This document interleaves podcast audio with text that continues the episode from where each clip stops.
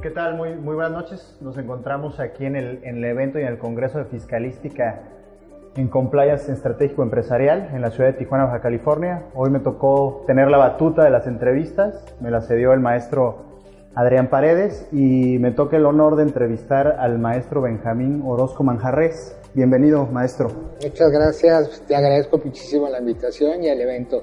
Ha sido, ha sido un honor, un gusto tenerlo con usted y pues quisiéramos eh, que nos comparta un poco de, del tema que expuso, que es la responsabilidad de las personas morales, la responsabilidad penal de las personas morales.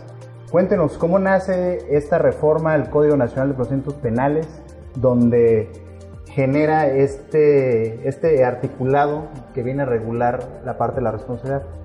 Bien, bueno, muchas gracias Raúl nuevamente. Eh, mira, en realidad la respuesta eh, de la responsabilidad penal de las personas morales eh, es eh, derivado de una tendencia a nivel mundial que se ha generado sobre todo en los últimos años. En Europa partimos desde los Estados Unidos, toda Europa y luego Latinoamérica, donde se pensó en que ya era tiempo de fincar de una manera más eh, eficiente la responsabilidad penal en muchos casos donde no es fácil poder eh, fincar responsabilidad penal a personas físicas por la complejidad de muchos delitos.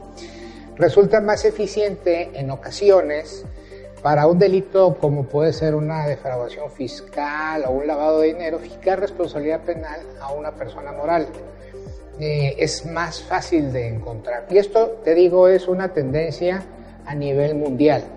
Coincidió con que nosotros adoptamos un nuevo sistema de justicia penal desde la reforma constitucional de 2008, que este, finalmente se implementó hasta el 2016, en junio, y en el intermedio, en 2014, se creó el Código Nacional de Procedimientos Penales, donde ahí ya se legisla concretamente y se establece la responsabilidad penal de las personas morales. Ahí nace. Estamos obviamente ante un escenario nuevo, con un montón de preguntas. Sobre todo en la dogmática penal se cuestionan muchas cosas porque esto rompe con una tradición jurídica de muchos años en materia penal. Y, maestro, aquí permítame interrumpirlo. ¿Cómo, ¿Cómo viene el tema de la responsabilidad penal para el para el, el, ámbito fiscal? ¿Qué es lo que depara esta responsabilidad en el ámbito fiscal, en los delitos que conocemos, defraudación fiscal, contrabando, etcétera, ¿no? Me encanta la pregunta porque yo, como tú sabrás, trabajé en el SAT también, ocho años, y conozco eh, el impacto que el nuevo sistema de justicia penal va a tener en el SAT y en todo el sistema tributario de este país, que es muy grande. Es una dimensión que no alcanza a percibir todavía ni en el sector privado los abogados y contadores, ni los mismos servidores públicos este, que trabajan en el SAT, porque el impacto es muy grande. Eh, hoy por hoy una defraudación fiscal con no, las nuevas herramientas que esto ofrece, digámoslo así, es más fácil de perseguir. Claro.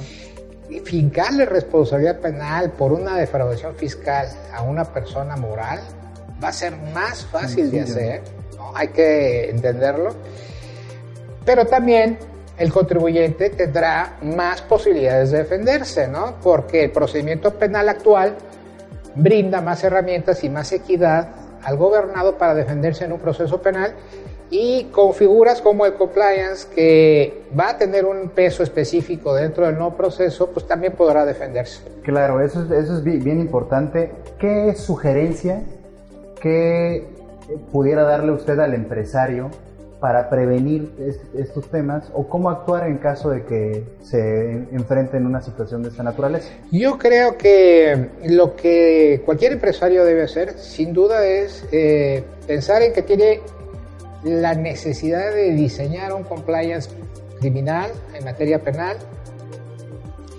dependiendo de la actividad de su propia empresa, ¿no? dibujar el perfil que requiere porque el Código Penal Federal establece una lista de delitos por los cuales se puede exigir responsabilidad penal a una persona moral. Pero no todos, si yo me dedico, por ejemplo, en Tijuana a una actividad, es muy difícil que en Guanajuato o en Puebla tengamos temas eh, que tengan que ver con eh, delitos eh, de contrabando, por temas este, que están muy vinculados a la frontera. Entonces, las empresas tendrán que diseñar su perfil de compliance de acuerdo a su actividad. Habrá quienes se dedican a la construcción, otros a la pesca, en fin, y, y serán más susceptibles de unos u otros delitos. siguiendo con la temática que nos expone, ¿qué sugerencia le da usted al empresario? ¿Qué medidas tiene que ejercer para prevenir este tipo de delitos o esta nueva temática de delitos que prevé el Código Nacional de Procedimientos Penales? ¿Cuál es su sugerencia? Claro, eh, bueno, sin duda, el empresario tiene que tener un programa de cumplimiento en materia penal y el diseño de ese programa de cumplimiento dependerá fundamentalmente de la actividad que desarrolla. No es lo mismo el que se dedica a la construcción que el que se dedica a una explotación marítima, de algún producto. Hay, pues, depende de sin número de objetos sociales, ¿no?